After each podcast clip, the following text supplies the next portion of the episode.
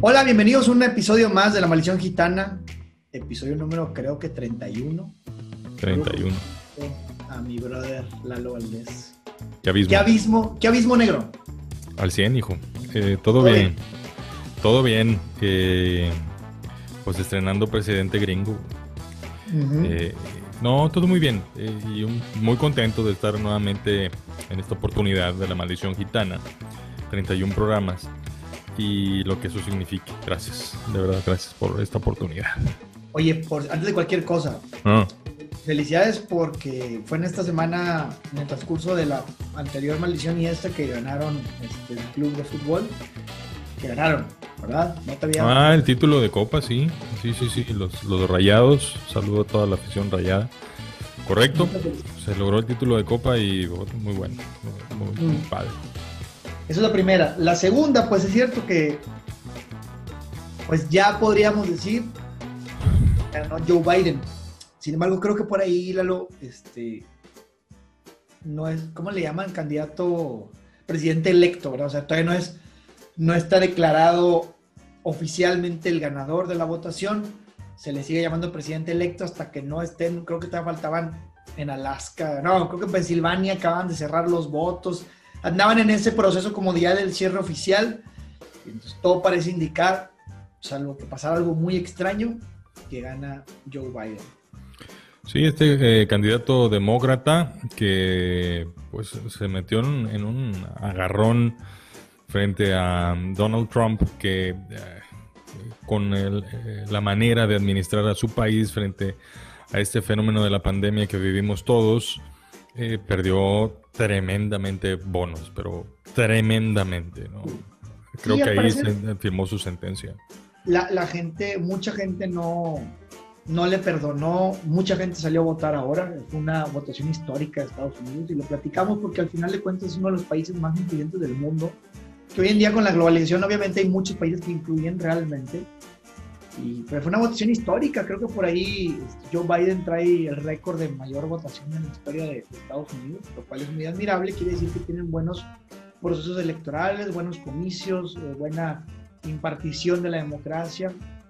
Habla, también hay que ser francos, y la democracia no necesariamente es el, es el método más exitoso que pueda existir en la humanidad, sin embargo, para efectos de este tipo de, de cosas, yo creo que es de los más útiles y de los más importantes de, de, pues de fomentar, porque el otro, lo contrario sería casi casi lo, lo opuesto, ¿no? Que, que sería pues la dictadura, ¿no?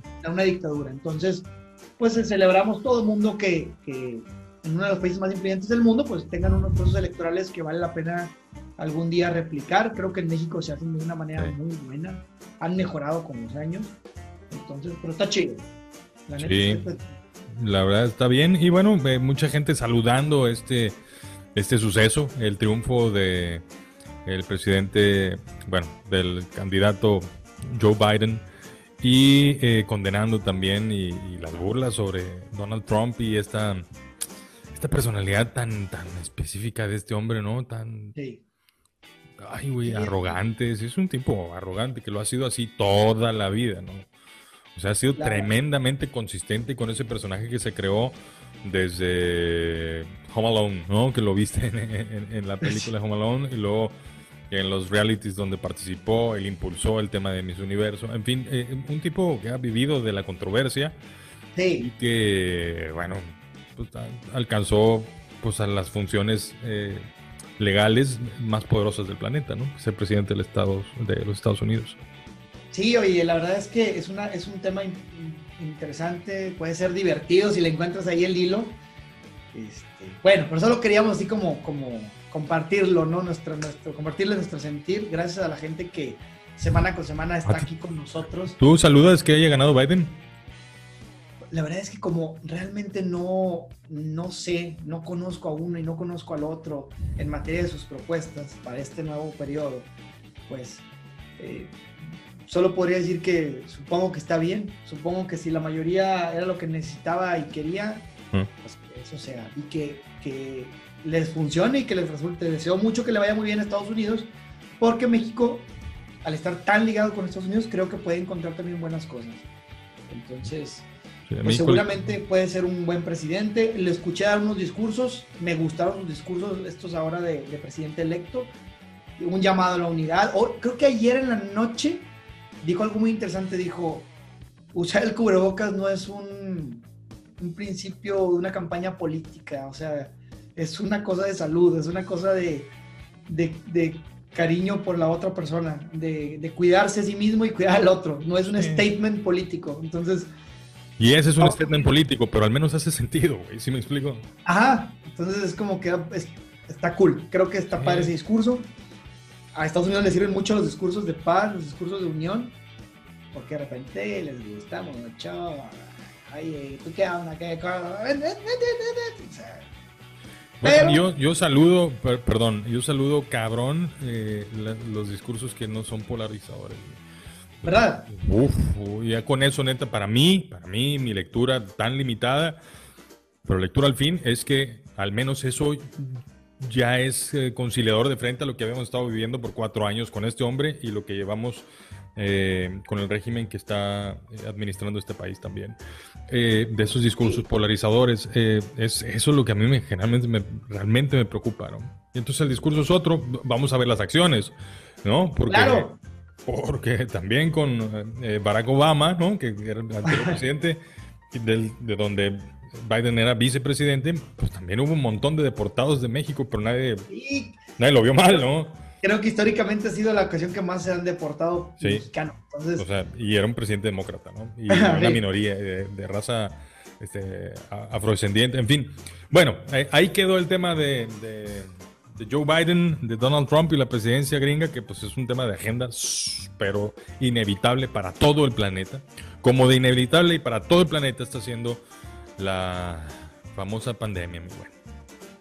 Oye, es, que platicábamos de esto la vez pasada y quisimos como compartirles a ustedes, ahondar en el tema. Y, que nos lo compartan, escríbanos ahí a través de la cuenta de Instagram, a través de la cuenta de, de YouTube las cosas que se quedaron, que llegaron con la pandemia y que todo parece indicar que llegaron para quedarse. Sí, señor. Aquellas cosas que se veían súper atípicas y dices, ay, pues como que no está tan peor, ¿no? No está tan mal y mira que puede funcionar. Y, y sí, son eh, prácticas, ideas eh, o creencias o, en fin, eh, aquello que se vuelve parte de nuestra nueva cotidianidad que tal vez una vez que las vacunas tiendan a normalizar esta interacción entre las personas, eh, poniendo fin a la famosa pandemia, a lo mejor esas prácticas llegaron ya para quedarse. Y yo creo que pues, va a haber algunas que están chidas y otras que habrá que cuestionarlas, ¿no? Yo creo que de las más así que, que vale la pena como, como celebrar es el famoso teletrabajo, como dirían en España. El, trabajo, el, del mando a distancia. No, el, mando a distancia es el control. No, el teletrabajo. Sí, pues el home office, ¿no? Sí, el, famoso home office, el trabajo en casa, a mí se me hace una de las cosas que, que yo he platicado con, con muchos amigos míos, eh, amigos, amigas, que los mandaron a casa a seguir trabajando. Ahora, resuelve ciertas cosas y se generan problemas de otra índole. Sin embargo, veo que muchas personas les da la posibilidad de, aunque el periodo de trabajo se volvió un poco más extenso, un poco más intenso, a fin de, estar concentrado, teniendo en casa distractores un poco más importantes o mayores en ocasiones, pero se volvió también una, una, posibilidad muy que no estaba tan explorada realmente, pero en todo el mundo, porque realmente en todo el mundo el home office era era como que la cosa a la que se le estaba apostando. A mí me, gusta pensar que da la posibilidad de reducir los recursos y reducir los gastos en cosas bien importantes eh, que, pueden ocurrir en casa y que ya no es necesario eh, tener que salir a tu centro de trabajo. Entre estas cosas, el uso del transporte, lo cual significa el consumo de la gasolina, eh, el desgaste del automóvil, las aglomeraciones, eh, tener eh, ciudades y rutas un poco más liberadas para precisamente oficios que sí realmente eh, sean necesarios que salgan. Yo me dedico a la parte operativa y pues evidentemente mi oficio no se puede hacer desde casa, sin embargo, uno o dos días a la semana sí o sea, no tengo a qué salir. Hago llamadas, trato de hacer ventas y reviso cosas administrativas que muy cómodamente las hago desde casa. Y a mí me ahorra bastante en muchos sentidos. Ahorro a veces papel, ahorro recursos eléctricos al no tener que desplazarme a la oficina, al no tener que este, mover toda una, una cantidad de redes para llegar del punto A, que es mi casa, al punto B, que es un lugar donde tengo que estar para trabajar de oficina. Entonces a mí se me hace una, una gran, gran, gran ventaja. Creo que el planeta nos lo va a agradecer. Yo creo que sí, o sea, y las empresas han encontrado una viabilidad financiera en estos escenarios, ¿no? Y bueno, pues eso también va a modificar la planeación de los hogares en cuanto a los espacios que, pues sí, está la salita, está el comedor y está el lugar para el home office, güey, ¿no? O sea, sí. que puede ser el comedor, que puede ser un espacio en la sala, un espacio en la recámara, un espacio en el patio, una, en la cochera, en, en el techo, en la terraza, no sé. Pero sí, sí, seguramente va a haber algo así. Eh, yo también pensaba en, en este tema de, del contacto físico, güey. O sea, hay gente a la que le incomoda el, saludo, de, el saludo de, mano, el, de abrazo, el de, el de besarse incluso, que ha habido. Eh, todo eso, eh, hay gente que lo saluda y dice, puta, que toda madre, yo estoy bien cómodo con eso, ¿no? Y otros que, me da igual, a mí sí me gusta abrazar a quienes me gusta abrazar, pues, pero... Sin ofender a nuestro amigo el rey del despídete bien.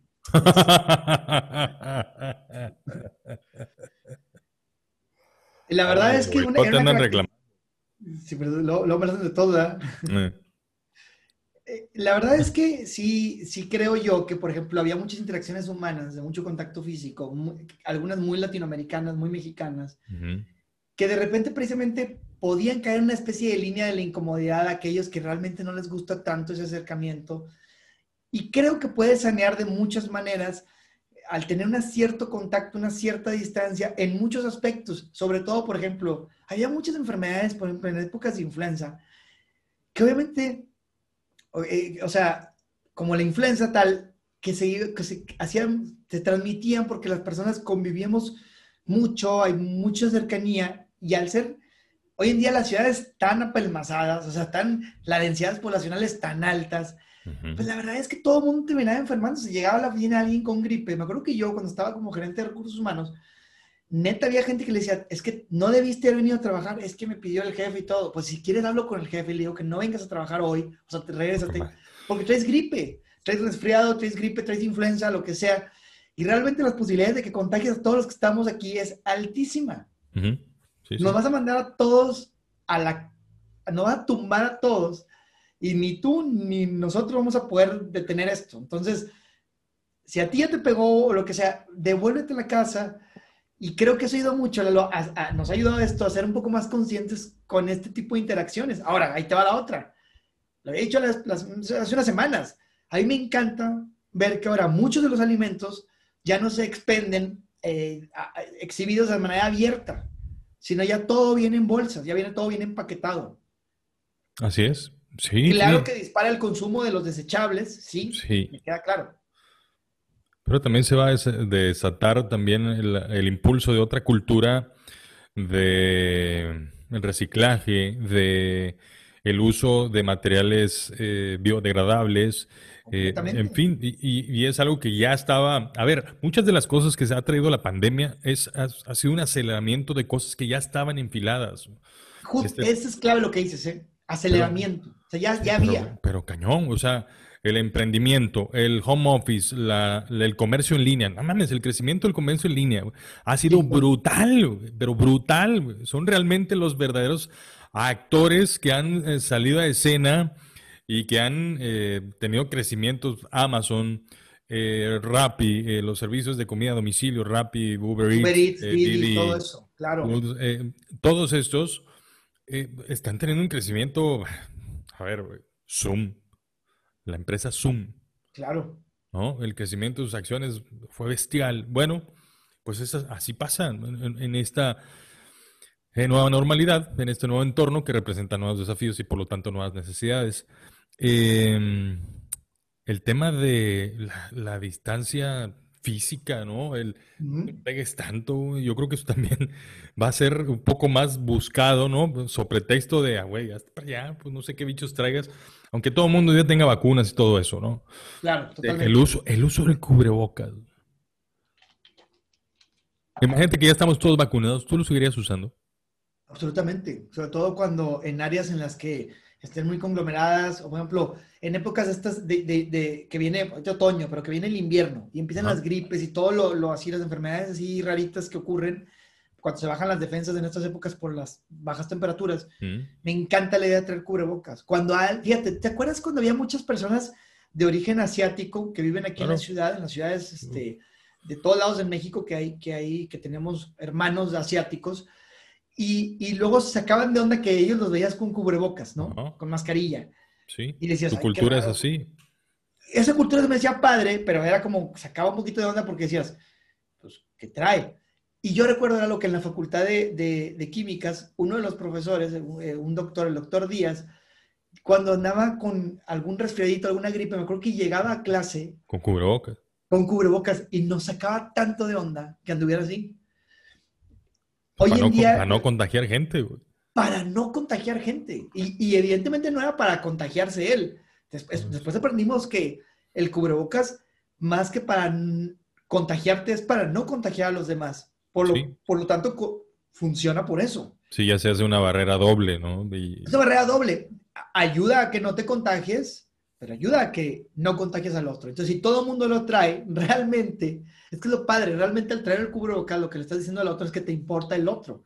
y creo que eso es lo que, de alguna manera, el mundo necesita, como más de esos pequeños actos de amabilidad que resultan en favor del otro, de la otra persona, y que si todos los hacemos, pues se hace una red bien grande. O sea, hay una frase muy bonita que dice que si cada persona barriera las hojas de su banqueta, pues estaríamos en un planeta limpio. y es cierto. Si cada persona hace una pequeña aportación de algo y, todo el mundo lo, va haciendo de manera eh, amorosa, pues aunque sea algo poquito, pero todo el mundo lo estamos haciendo y resulta una red muy favorable. Y creo que eso es de las cosas positivas que nos va a dejar la pandemia. Yo pienso que, sí. Pero que esté, y, ojo, perdón que te interrumpa, que esté para quedarse. Ojalá que sí. Y mira, eh, por lo pronto hoy no hay de otra, ¿no? Hoy hay que hacerlo, porque así corresponde y yo creo que está bien, ¿no? Todos eh, entendemos eso, salvo el presidente de este país, pero eh, el uso del cubrebocas ha demostrado que, funciona. la educación a distancia. Ah, qué importante punto, la neta. Está chingón eso. La educación a distancia. A ver, pobres de los niños, güey. O sea, yo tengo compañeros que tienen hijos, yo no tengo hijos todavía. Y eh, hablan del cansancio de los niños, güey, de estar ocho horas sentadillos, sin interactuar con sus amigos, tratando de poner atención a cosas que probablemente no les interese un carajo, porque, es, porque son niños. Pero ¿qué tienen que hacer? Porque si no, hay un retraso académico brutal más allá del que ya va a haber, ¿no? Claro. Y otro retraso también de esta formación de social, de social skills, ¿no? De estas habilidades sociales de convivencia, tan necesarias y tan ah, inherentes en, en, en, el ir a la escuela, interactuar con otras realidades, con otros estímulos, con otros contextos, con otras maneras de pensar, con otra manera de comportarse. Bueno, eso que el, barrio, si quieres, ¿no? Este, todo esto que conforma a un humano en formación, pues hoy está sumamente limitado, güey. Pero va a ser toda una generación global en todo el planeta, ¿no? Entonces, no hay referencias, ¿no? O sea, no hay de que, no, pues esto no, a esto no les pasó y mira cómo están. No, es parejito a todos. Claro.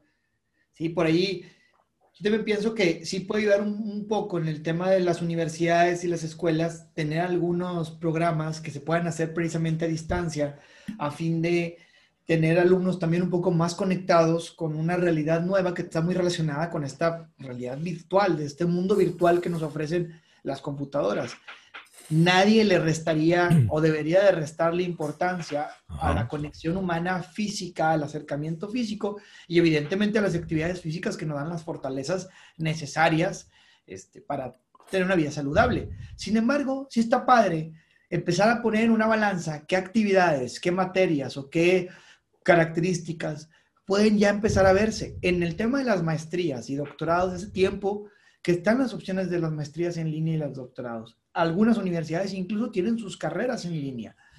Pero lo que era impensable era a lo mejor la mezcla de, de, tener eh, materias en línea, la mezcla cuando tenías, eh, estabas en alguna eh, formato presencial. Y sobre todo esta mezcla que pudiera darse también a lo mejor en grados menores de educación, en primaria o secundaria. Ojo, yo no estoy diciendo que sea la exacta y justa respuesta y resolución a esto, pero sí vale la pena que sea algo que al menos llegue para quedarse en el momento de evaluar qué actividades pudieran hacerse a través de una vida en línea, con sus debidas limitaciones, obviamente, porque hay gente que no tiene los medios ni tiene los recursos para tener una computadora y demás, pero también está en la radio, también está en la televisión, o sea, herramientas realmente hay, o sea, sí están y sí existen. Entonces, creo que sí vale la pena como que lo que llegue para quedarse también sea esa necesidad de evaluar realmente eh, lo que vale la pena cambiar, vale la pena mejorar y renovar de verdad.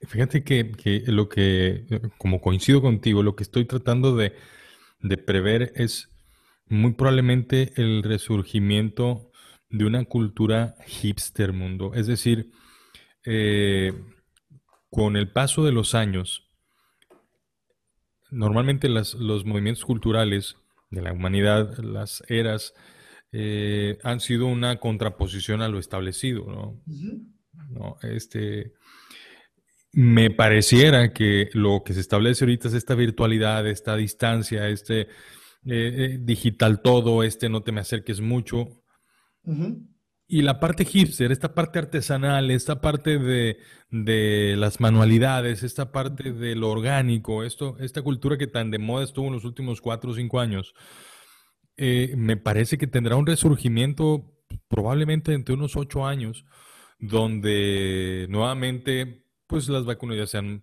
mucho más normalizadas, donde los protocolos que tengan que irse implementando y depurando se van a implementar y depurar, y donde pues ya establecido una vez te da, o sea, ya una vez que tienes tus necesidades como resueltas o ya, lo, ya, te sientes lo suficientemente establecido como para pensar en otra cosa más allá de no morirte.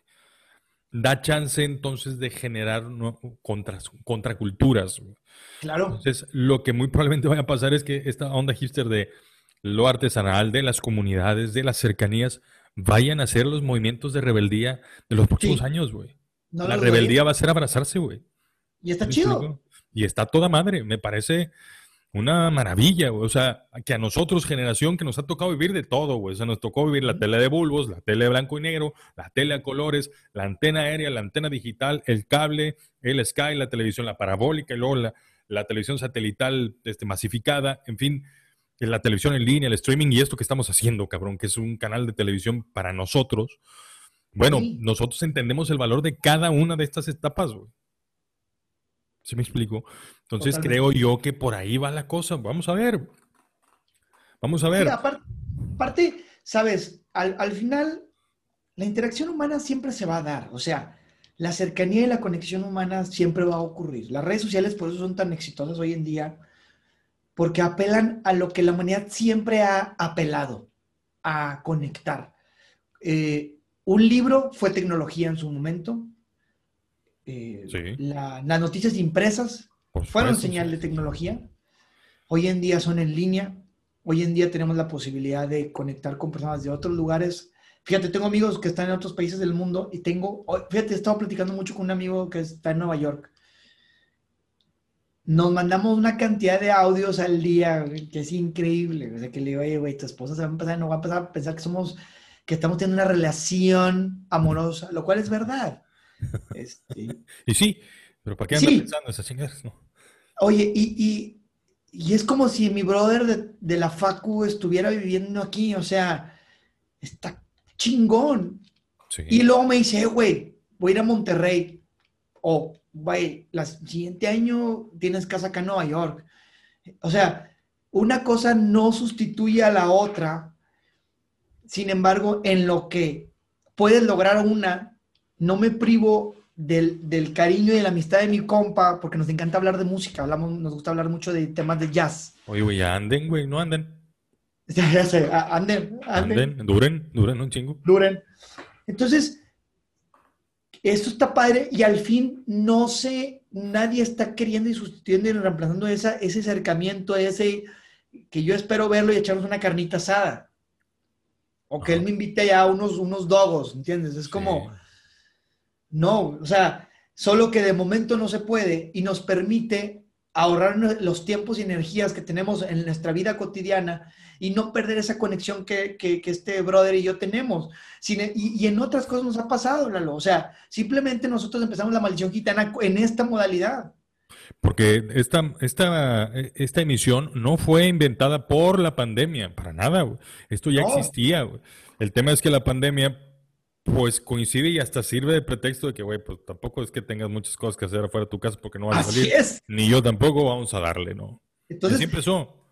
Exacto, o sea, ahora pienso y digo, pues terminando todo esto, tendríamos que entonces tú y yo ahora empezar a ver como en su momento dónde íbamos a poner un estudio, si rentamos, si buscamos, si nos prestaban, si nos metíamos en la noche a alguna televisora sin que nadie se diera cuenta a grabar esto.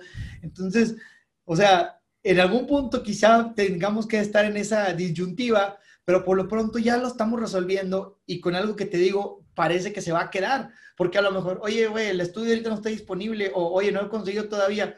Pues nos mantenemos ahorita con esta modalidad de Zoom. No es tan, no tenemos tanta cercanía como para estar echando mm, más relajo, más chal, estar tomándonos un café o unas cheves juntos.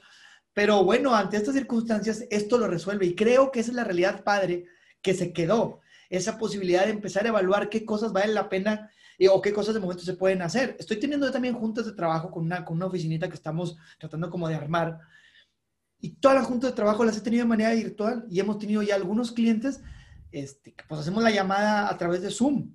Entonces, ya no era la famosa llamada tripartita en el altavoz, todos platicando de un tema, sino ya también lo podemos ver, podemos ver gestos, tonalidades, alemanes y demás cosas que nos sirven y estamos teniendo una junta. Entonces digo, oye, volviendo toda la normalidad, como por qué habría yo de querer ir a la oficina de tal o cual, a estar esperando, a estar en el tráfico, en lo que me abren en el ascensor, en lo que... Cuando, oye, ya estás listo, ahí te va. Entonces, me gusta esta nueva realidad también, se me hace muy moderna, muy padre, y sin embargo, no resta las ganas ni la necesidad de ir a echarme unas chaves con la gente que yo quiero, echar unos taquitos, echar unas hamburguesitas en un lugar artesanal, o ir a tomar un curso para hacer pizzas.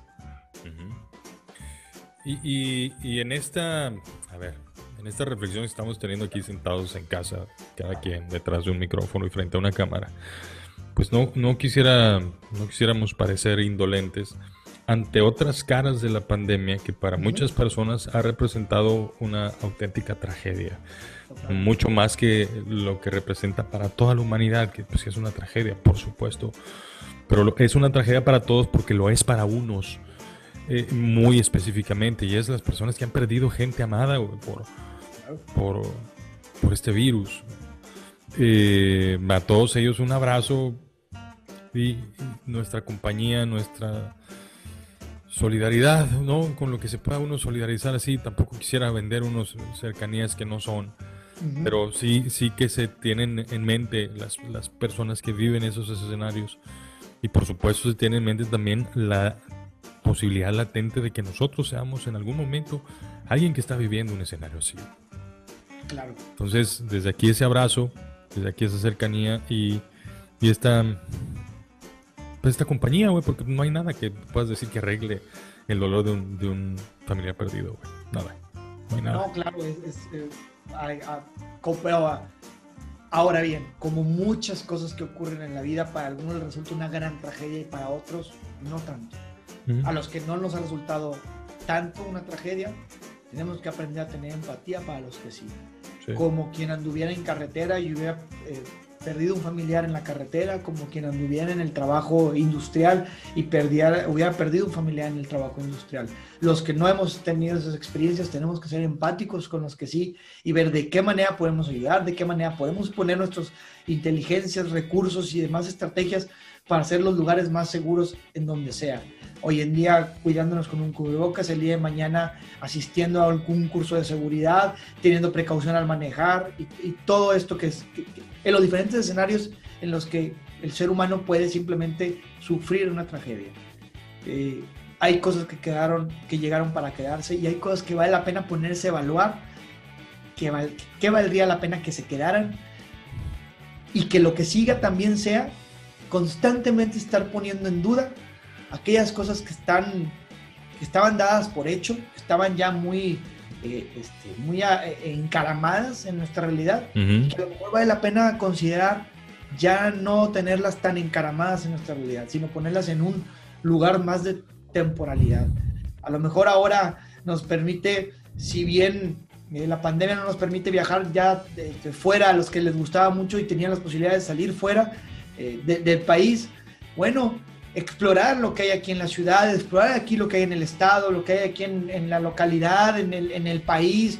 O sea, es una también una invitación a veamos lo que tenemos, mirar hacia adentro, aquellos que les gustaba salir mucho de parranda, salir con los amigos, salir en todos lados, bueno, y si podemos intentar mirar en casa, también la felicidad está hacia adentro. Entonces, también vale la pena evaluar eso. El día de mañana, le dice un amigo, pues yo ya no estoy extrañando tanto salir habré de salir, sí, pero lo que me gusta es que ahorita en día también ya me quedo aquí, me pongo a jugar videojuegos, me pongo a leer un poquito, me pongo y ya me calmo yo también. Ahorro lana porque de repente estaba bateando con algunas cosas este, financieras. Entonces digo, me está dando la posibilidad también de reconstruirme en esta nueva realidad que, oye, donde me, pues, no puedo negar que de alguna manera también me está gustando porque me estoy adaptando con los retos que he tenido, porque vaya que he tenido muchos retos, con muchas personas. Entonces, pues vale la pena a lo mejor, insisto, tasar cosas que, oye, se me hace que esta sí la voy a dejar. Jueves y viernes de jugar Xbox, sabadito de salir nada más en la tardecita a hacer mis deberes. Y el dominguito sí me voy a alguna parrilladita, alguna carnita asada con los amigos. El lunes me quedo en casa, el martes me voy a tomar un cafecito, pero miércoles y jueves, ¿entiendes? Como un nuevo replanteamiento de la vida. Creo que sí está, chingón que tengamos la posibilidad de frenar y replantear muchas cosas. Lo que llegó para quedarse y lo que valía la pena que, ok, solo llegó, pero no le damos una chance que se quede mucho. Pásale, pásale, pásale, como en Star Wars, move along, move along, move along. Este, pero sí vale la pena intentarlo, al menos. es que estoy completamente de acuerdo contigo y es que mi único comentario sería que somos esa generación que ya sabe que un día, en efecto, todo el planeta se puede detener, Todo. Todo, sí, todo el planeta se puede detener. Sí es posible. Totalmente. Y eso me parece que va a marcar a toda esta generación que hoy está habitando, estamos habitando el planeta y bueno, en nuestras posibilidades estará el compartir este conocimiento con las generaciones futuras, eh, que a lo mejor no les va a tocar vivir esto y seguramente les tocará vivir otras problemáticas, pero pues que se queden las reflexiones que de aquí surgieron me late. Está bueno, mi rey. Pues ya, mucho cotorreo, ¿no? Ya, este... Ah, tienes mucho pinche rollo, ya váyanse la chingada los dos. Muy bien. Señores, esta fue la maldición gitana número 31. Gracias por llegar hasta este punto. En caso de que hayan llegado, de verdad no tenemos con qué pagarle, que nos dediquen su tiempo, su atención. O, si no tienen nada mejor que hacer, qué bueno que fuimos esa compañía.